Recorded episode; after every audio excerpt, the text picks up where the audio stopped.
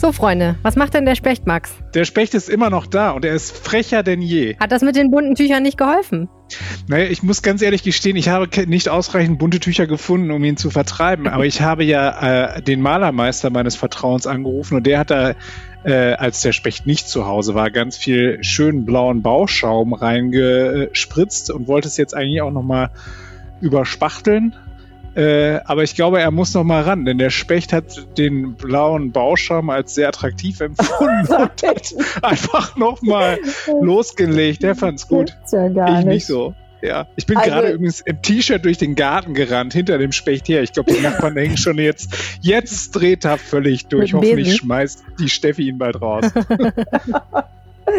Ja, das ist komisch. Also unser Specht ward nicht mehr gesehen. Das liegt wohl daran, dass ihr nicht genug Tücher habt. Also, Tipps gegen Spechte an ländersache.rheinische-post.de und wir podcasten heute äh, wieder mal ganz, ganz viel über Landespolitik in Zeiten von Corona. Es geht um die Impfzentren, die das Land errichten will. Es geht um die FFP2-Masken, die Senioren zur Verfügung gestellt werden sollen. Und es geht mal wieder um die leidige Frage, wie geht's mit den Schulen weiter? All das und mehr gleich hier bei uns. Rheinische Post. Ländersache. Der Podcast aus dem NRW-Landtag. Herzlich willkommen zum Ländersache-Podcast. Äh, schön, dass ihr zuhört. Mein Name ist Helene Pawlitzki. Ich kümmere mich bei der Rheinischen Post um Audio und Podcasts und ich bin verbunden mit Kirsten Bialdiger. Und Max Blück, hallo. den beiden Chefkorrespondenten Landespolitik der Rheinischen Post. Ja, also wir müssen ganz viel über Corona reden. Ähm, wollen wir mit den Impfzentren vielleicht mal einmal starten, kurz? Aber sowas von. Ja, denn da geht's ja um richtig, richtig viel Geld, Da ne? geht es um 100 Millionen Euro. Und Holla. zwar ist- das genau der Betrag, den ähm, der Minister für Gesundheit, Arbeits- und Soziales hier in NRW, Karl-Josef Laumann von der CDU, äh, haben möchte, um dort damit die Impfzentren aufzubauen. Haben möchte von wem? Er möchte die, er möchte die haben äh, sozusagen, äh, äh, er möchte sozusagen, dass das Parlament ihm grünes Licht dafür gibt, das absegnet. Ähm, wir haben ja den, den fantastischen Corona-Rettungsschirm von 25 Milliarden Euro und 100 Millionen soll dieser, dieser Nachtragshaushalt sein, den er, äh, den er sich sozusagen da gönnt. Ähm, ich glaube, dass es da jetzt auch grundsätzlich auch von der Opposition wenig Bedenken dagegen gibt, weil alle sind äh, der festen Überzeugung, dass wir diese Impfzentren benötigen. Ähm, der Bund hat ja schon zugesagt, dass er den Impfstoff anschafft. Die Bundeswehr wird den an einem äh, zentralen Lager in Quakenbrück lagern und dann verteilen über die äh, verschiedenen Bundesländer hinaus. Und äh, dann wird es äh, insgesamt 53 Impfzentren in allen ähm, Kreisen und kreisfreien Städten in Nordrhein-Westfalen geben. Und von dort aus wird er dann verteilt werden. Ähm, und dafür ist natürlich eine ganze Menge an Geld nötig. Und da wird in dieser Woche gerade heiß drum gerungen. Aber wie gesagt, ich glaube, dass die, ähm, dass die äh, Opposition das alles mittragen wird. Sie sind ein bisschen verschnupft darüber, über die Art und Weise, wie es gelaufen ist. Ja, wieso das denn? Mal Ja, wieder die- kein Mitspracherecht oder was? Richtig, Problem? das ist ja, das, das, das äh, alte Schema, was wir jetzt häufiger schon mal in der Pandemie erlebt haben, ähm, dass da einfach ähm, die, die Landesregierung es jetzt nicht unbedingt ähm, darauf anlegt, großen, äh, große parlamentarische Diskussionen vorher abzuhalten, sondern dass sie dann einfach erstmal macht. Ähm, da ist ähm, äh, spät abends ist denen da eine Vorlage für den Haushalts- und Finanzausschuss zugestellt worden äh, und da gab es keine große Debatte vorher darüber. Jetzt muss man sagen, es drängt auch ein wenig die Zeit. Die Ministerpräsidenten und die Bundeskanzlerin haben ja verabredet, dass bis Ende November ähm, die Länder klar sagen müssen, wie viel sie denn verimpfen können. Ähm, und sie äh, bis ähm, äh, der, das Land setzt sich selbst natürlich unter einen gewissen Druck, indem ähm, Gesundheitsminister Laumann sagt, äh, er möchte, dass diese ganze Impfstruktur bis vor Weihnachten steht. Ähm, das finde ich aber ist auch gerechtfertigt, dass man sagt, da muss man jetzt mal ein bisschen, äh, bisschen Feuer auf den Kessel bringen, weil wenn der Impfstoff dann da ist, dann äh, müssen wirklich, die muss die ganze Bevölkerung, so sie denn impfwillig ist, äh, geimpft werden. Und das ist eine Mammutaufgabe.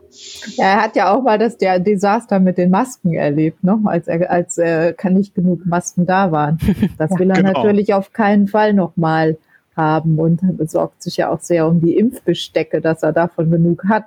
Weil äh, das wäre natürlich katastrophal, wenn er da nicht äh, vorgesorgt hätte. Genau, diesen Vorwurf, dem will er sich auf gar keinen Fall aussetzen. Dass er, äh, das steht auch da ganz klar in dieser Vorlage drin. Da steht sogar drin, äh, was für Spritzbesteck und so weiter sie da haben wollen, wie, wie viele Kanülen, wie viel sie dafür ausgeben wollen, etc. Also allein für das Impfzubehör fallen da 5,3 Millionen Euro an. Dann äh, ist, ist ein großer Posten, 10 Millionen ist Beschaffung und Logistik. Da äh, haben wir ja schon ähm, häufiger jetzt in der Vergangenheit gehört, dass dieser Impfstoff, wenn er von BioNTech kommt, dass er auch äh, bei minus 70 Grad Celsius äh, gelagert werden muss. Ähm, das ist natürlich schon extrem aufwendig. Äh, also das heißt also auch für den Transport ist das aufwendig. Da geht es um, reden wir über Trockeneisbehälter und so weiter.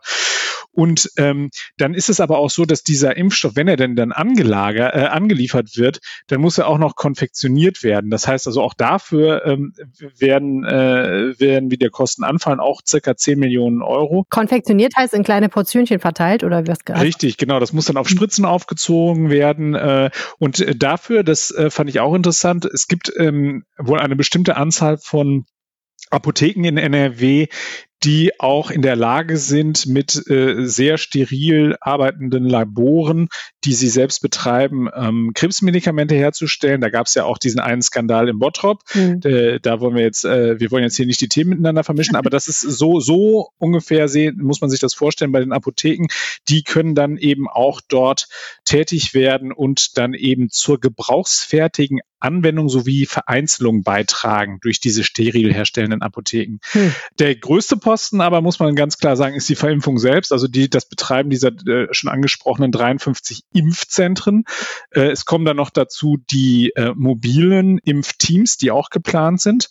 Das heißt also, äh, nehmen wir einfach mal so eine alten Pflegeeinrichtung, ähm, äh, da sind die Menschen nicht mehr so mobil, dass man die dann halt eben alle in ein Büsschen setzen kann und mal eben zum Impfzentrum fahren kann. Deswegen würden dort dann dann mobile Teams reingehen in die Einrichtung und eben diese Menschen impfen. Hm. Äh, für diese Impfung selber sind 65 Millionen Euro angesetzt worden. Äh, bislang plant das Jahr, äh, plant Bislang plant das Land für äh, ein halbes Jahr, also für sechs Monate. Ähm, ich gehe davon aus, äh, dass man aber wohl noch länger impfen muss. Das hat äh, Minister Laumann auch schon angedeutet. Er hat gesagt, gehen Sie mal davon aus, dass 2021 ein Impfjahr wird. Ähm, er hat mal davon gesprochen, dass man mit den, den Kapazitäten, die sie jetzt derzeit planen, circa 80.000 bis 100.000 Impfungen am Tag vornehmen kann. Ähm, aber wenn man so rechnet, dass man circa 16 Millionen äh, Bürger und Bürgerinnen äh, und Bürger von NRW äh, impfen soll, dann äh, kann man sich schon ausrechnen, dass man da auf jeden Fall eine ganze Zeit braucht. Gibt es denn, also mit anderen Worten, in den 100 Millionen ist das Geld für den Impfstoff logischerweise nicht drin, den bezahlt jemand anders? Erste Frage. Ja, den bezahlt der Bund. Der Bund, ähm, so, okay. der Bund schafft diesen Impfstoff an, hat er schon gesagt. Ja. Ähm, und es, man muss sich das ungefähr so vorstellen, in dem Moment, in dem äh, der, in dem der Impfstoff die Landesgrenze von Nordrhein-Westfalen übertritt, ist das Land zuständig und dann geht's halt eben los. Und dann heißt es also sozusagen, das Land muss diese Impfinfrastruktur vorhalten. Es muss dafür sorgen, dass ausreichend Personal da ist. Da wird jetzt gerade mhm. gesprochen mit der Kassenärztlichen Vereinigung, dass die halt eben genügend Ärzte zur Verfügung stellen. Darüber hinaus braucht man medizinisches Personal. Du brauchst Security, mhm. um die Leute, äh, um, um den Impfstoff äh, zu sichern und um äh, auch äh, dafür zu sorgen, dass es da nicht zu Tumulten kommt. Ähm, ja, wirklich. Das ist der, der, ja, der ja. gesundheitspolitische Sprecher der äh, SPD hat mir gestern gesagt, äh, also Josef Neumann, der sagte zu mir, ähm, äh, stellen Sie sich das vor, das ist halt eben, das ist wie, wird nachgefragt wie irgendwie eine, eine völlig abgefahrene Droge, weil halt eben äh, jeder möchte geimpft werden und es wird aber dann eine Priorisierung geben. Es werden erst die mhm. vulnerablen Gruppen geimpft, es werden erst die Menschen in den medizinischen Berufen, in den Pflegeeinrichtungen geimpft werden äh, und dann äh, wird na, peu à peu wird dann halt eben die restliche Bevölkerung geimpft werden und äh, dass das dann natürlich auch ein gewisses Konfliktpotenzial an diesen Impfzentren äh, mit sich bringt, das äh, sieht man ja eindeutig. Also da muss man Absolut. hoffentlich will jeder geimpft werden. ja, es gibt. Ja, wollte ich gerade sagen, die Welt teilt sich in die Leute, die unbedingt geimpft werden wollen und die, die gar nicht geimpft werden. Ja, Also die, die, die Hausärzte finden das aber ja gar nicht unbedingt so gut, ne, Max? Also die ja. sagen ja, also ist, ist natürlich auch die Frage, die es gibt ja diese enge Patienten-Arzt-Bindung. Und wenn es sowieso, es gibt ja auch ein gewisses Misstrauen in der Bevölkerung. Und ähm, dass man dann so die Hausärzte da außen vor lässt, ist auch eine Entscheidung. Ne? Ich finde, da hat aber jetzt gerade auch so eine gewisse, äh, so ein gewisses Umdenken stattgefunden, weil ähm, ich verfolge das ja jetzt seit ein paar Tagen äh, äh, und äh, achte auf jedes Wort, was der Laumann sagt.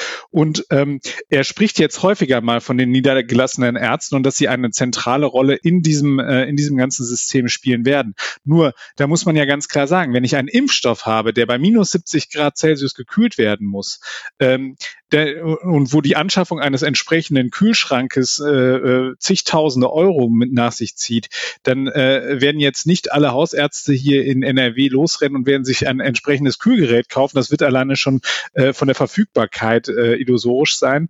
Ähm, aber trotzdem, also das ist total interessant, was Kirsten da gerade anspricht. Also wie werden die Hausärzte dort ein, äh, äh, eingepflegt werden in dieses System. Ähm, da sind, wie gesagt, noch relativ viele Fragen offen, aber Herr Laumann hat sich auch Zeit genommen bis in die Woche vor Weihnachten, um das Ganze an den Start zu bringen. Aber auch das, es wird enorm, es wird eine enorme Herausforderung ja. werden. Und du hast ja gerade schon gesagt, äh, wenn das Trockeneis schmilzt und der Impfstoff verdirbt, ist quasi Armin schuld, so, also ne, das Land muss das regeln. Wie, wie, erfahrt, wie erfährt man denn als normaler Mensch, ob man jetzt eine Impfung kriegt und wann? Ähm, weil Hausärzte wären natürlich prinzipiell die erste Adresse, die das vielleicht per Test machen oder so, aber das scheint ja nicht der Weg zu sein. All dies ist einfach völlig im Unklaren hm. derzeit noch. Also wir wissen noch nicht, wie genau das Ganze vonstatten geht, wie auch diese Priorisierung vonstatten gehen soll, ähm, äh, wie man sich anmelden kann, wie man einen Termin bekommen kann. Ähm, diese ganze IT muss jetzt erstmal aufgebaut werden. Auch das ist halt eben großer Kostenpunkt, der dort mit reinspielt. Man braucht sehr viel Verwaltungspersonal, das halt eben sich um dieses Terminmanagement auch kümmern wird. Also da sind, da sind noch wahnsinnig viele Fragen offen. Ähm, und da bin ich auch gespannt. Also dieses Thema wird uns wahrscheinlich im nächsten und übernächsten und überübernächsten Podcast immer noch weiter begleiten. Mhm. Wann geht's denn eigentlich los mit den Impfungen? Weiß man das schon? In dem Moment sagt äh, Herr Laumann, wo der Impfstoff verfügbar ist. Das kann okay. im Augenblick noch niemand so genau sagen. Also es, wir haben ja jetzt sozusagen die, die Testung von BioNTech, wir haben äh, die Testung von diesem US-Unternehmen, wir haben ähm, CureVac, das ist das, äh, das ähm, Unternehmen vom äh, SAP-Gründer Hopp, äh, die auch äh, Ende des Jahres nochmal in eine weitere Testphase eintreten werden. Also es ist, äh, es ist noch nicht ganz klar, wann es losgeht, aber äh, der Laumann sagt, wir müssen uns eben für diesen Tag X rüsten. Wenn der Impfstoff da ist, in dem Moment muss es halt eben direkt losgehen. Okay, vielen, vielen Dank an dieser Stelle, Max. Dann schwenken wir mal ganz kurz um auf die andere vulnerable Gruppe, nämlich die Schulkinder, die äh, nicht unbedingt gesundheitlich vielleicht vulnerabel sind, aber die natürlich einfach wichtig sind. Ich habe heute noch mal gehört, dass Experten warnen vor einer verlorenen Covid-Generation, die eben ganz stark beeinträchtigt ist. Und ein, ein, Punkt, wo sie ganz stark beeinträchtigt ist, ist natürlich immer die Frage, bekommen die eigentlich die Schulbildung so, wie sich das gehört und wie alle anderen vor ihnen auch? Oder ist eben dann die Pandemie das, was alles überschattet? Ähm, in manchen Schulen habe ich schon gehört, kloppen die Lehrer jetzt richtig rein, weil sie sagen, wir wissen ja nicht genau, wie es jetzt aussieht. Die Weihnachtsferien fangen früher an. Alle Klausuren, die wir vielleicht uns noch ausgespart hätten, die schreiben wir jetzt mal lieber schnell. Dann haben wir es sozusagen hinter uns. Also ganz schöner Stress. Wie sieht's denn da aus, ähm, Kirsten? Was gibt es denn schulpolitisch Neues? Was ja auf jeden Fall letzte Woche passiert ist, ist, dass sich äh, SPD und Grüne einen Schulgipfel gegönnt haben. Ne? Ja, das, das ist richtig. Also die äh, haben da eine richtige äh, große Trommel gerührt und es sind auch viele, viele gekommen, das heißt aber nur virtuell gekommen, haben sich eingeschaltet zum digitalen Schulgipfel.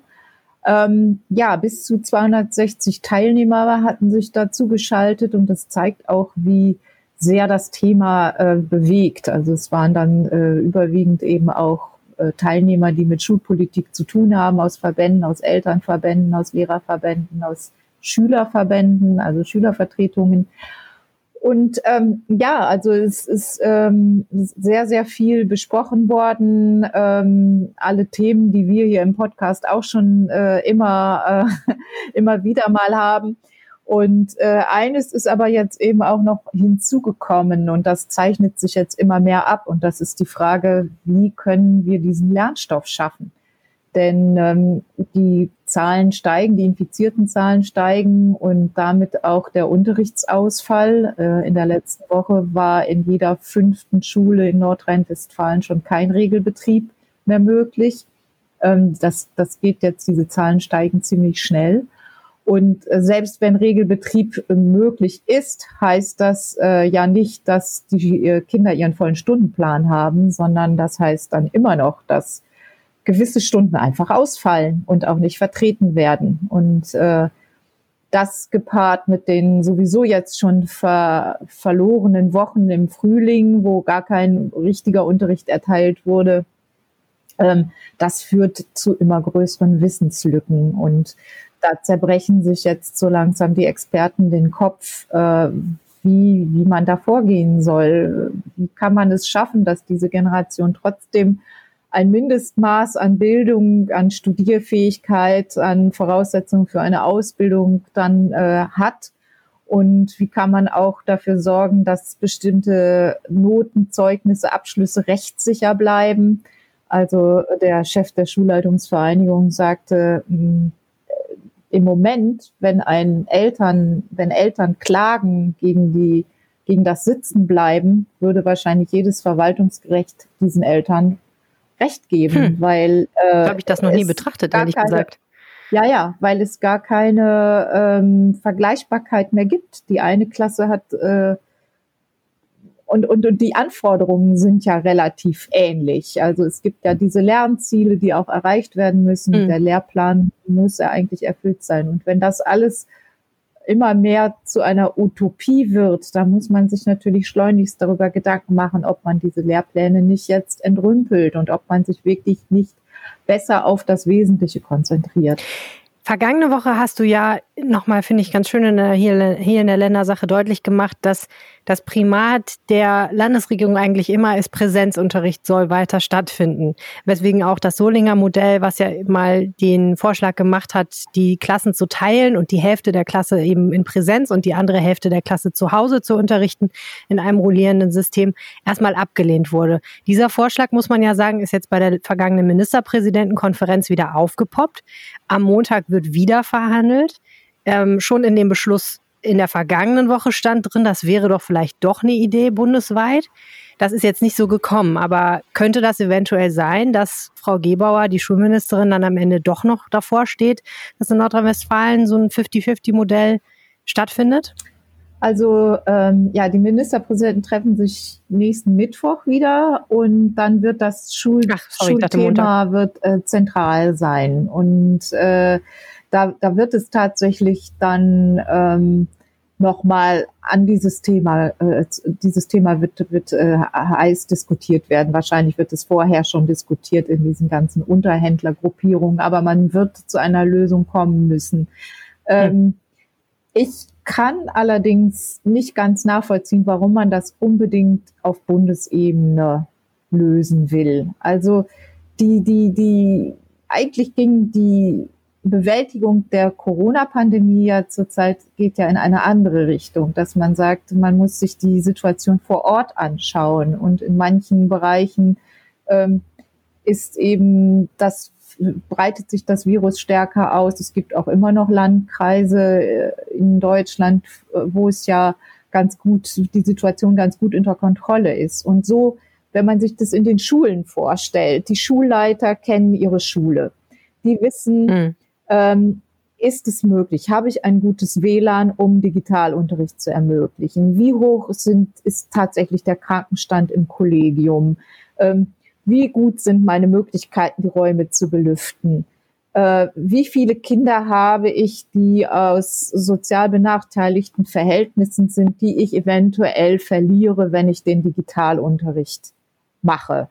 Also all diese Faktoren müssen ja in die Entscheidung einfließen. Und dann zu sagen, auf Bundesebene, wir entscheiden jetzt mal ab einer Inzidenz, ich weiß nicht, ob es so kommt, aber wenn es das Ergebnis sein sollte, von 50 oder von 100, dass wir dann in den Wechselunterricht, also die Klassen teilen und einen Teil der Klasse abwechseln, digital und äh, im Klassenraum unterrichten, das mhm. finde ich fragwürdig. Also das leuchtet mir nicht ein, warum das die bessere Lösung sein soll, das von, von, von Bundesebene aus zu äh, regeln.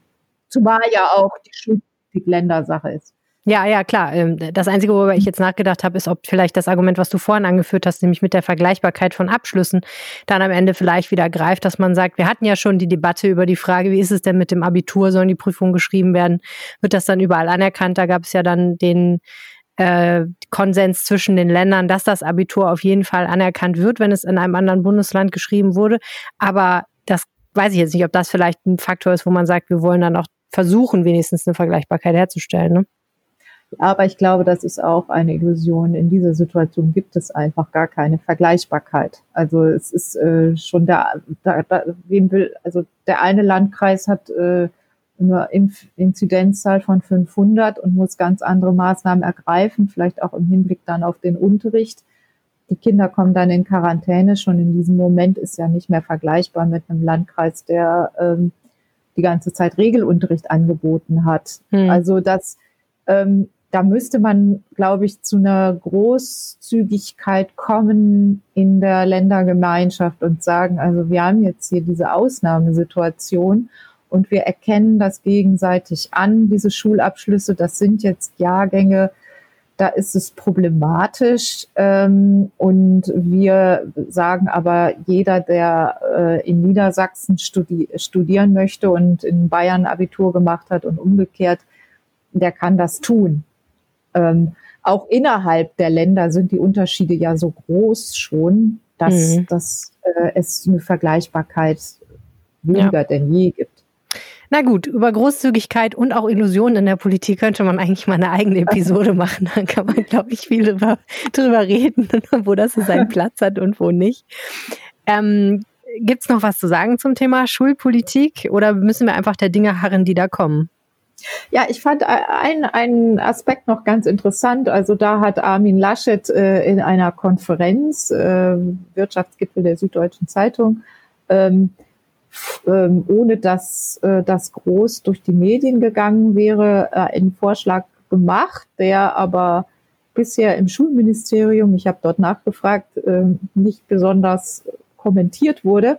Und zwar äh, möchte er gerne, dass man darüber nachdenkt, die Berufsschulen und die Oberstufen zum Teil zumindest äh, in Digitalunterricht, in mhm. den Digitalunterricht zu schicken, weil gerade die Berufsschulen äh, zum Teil echte Hotspots auch sind. Das muss man sagen. Äh, das sind ja junge Erwachsene, die sind in der Berufsausbildung und an der Schule. Das heißt, ja. die haben wirklich sehr viel mehr Kontakte, Kontakte einfach, ne, genau. Und ähm, denen ist ja zuzutrauen, dass sie ihren Unterricht auch digital ähm, dann auch verfolgen.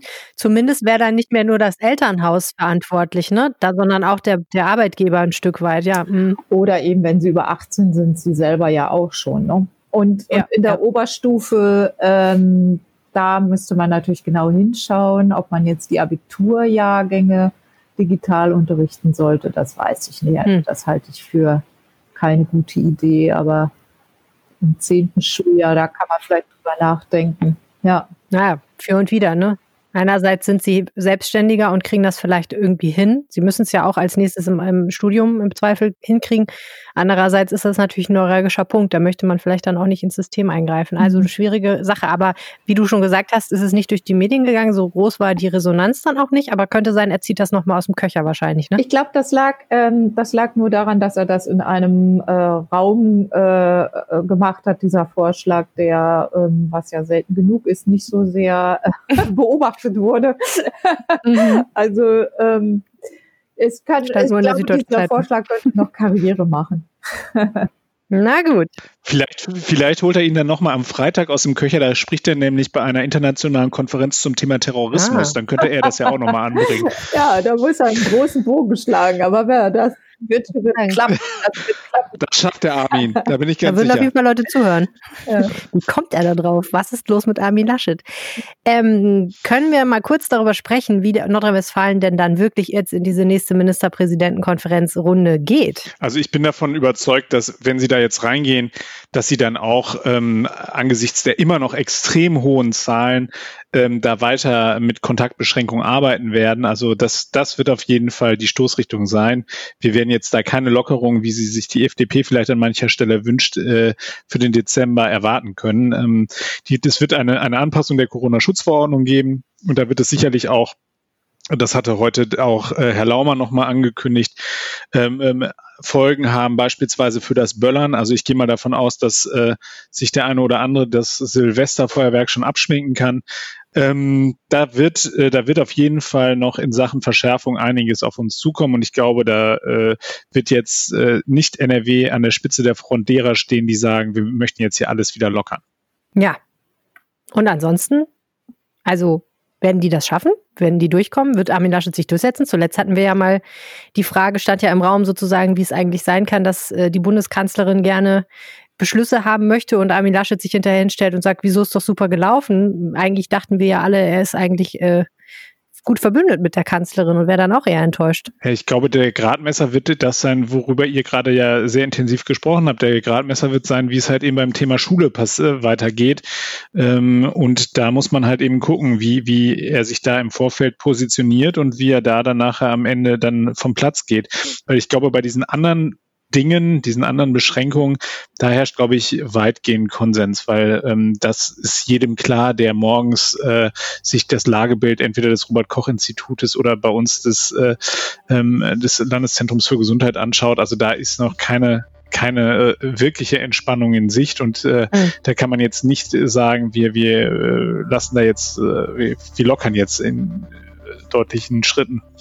Gut, belassen wir es jetzt äh, dabei. Das war die Ländersache für diese Woche. Vielen herzlichen Dank fürs Zuhören. Alle Menschen, die uns unterstützen wollen, können das tun mit einem Abonnement der Ländersache, ein kleines Jahresabo, ein schönes Weihnachtsgeschenk für Kirsten, Max und mich. Und das Ganze gibt es unter rp-online.de slash abo-ländersache. Schaut doch mal vorbei, ob das was für euch ist. Und wir sagen Tschüss für heute und wünschen euch eine schöne Woche. Tschüss, bis zum nächsten Mal. Tschüss. Mehr bei uns im Netz www.rp-online.de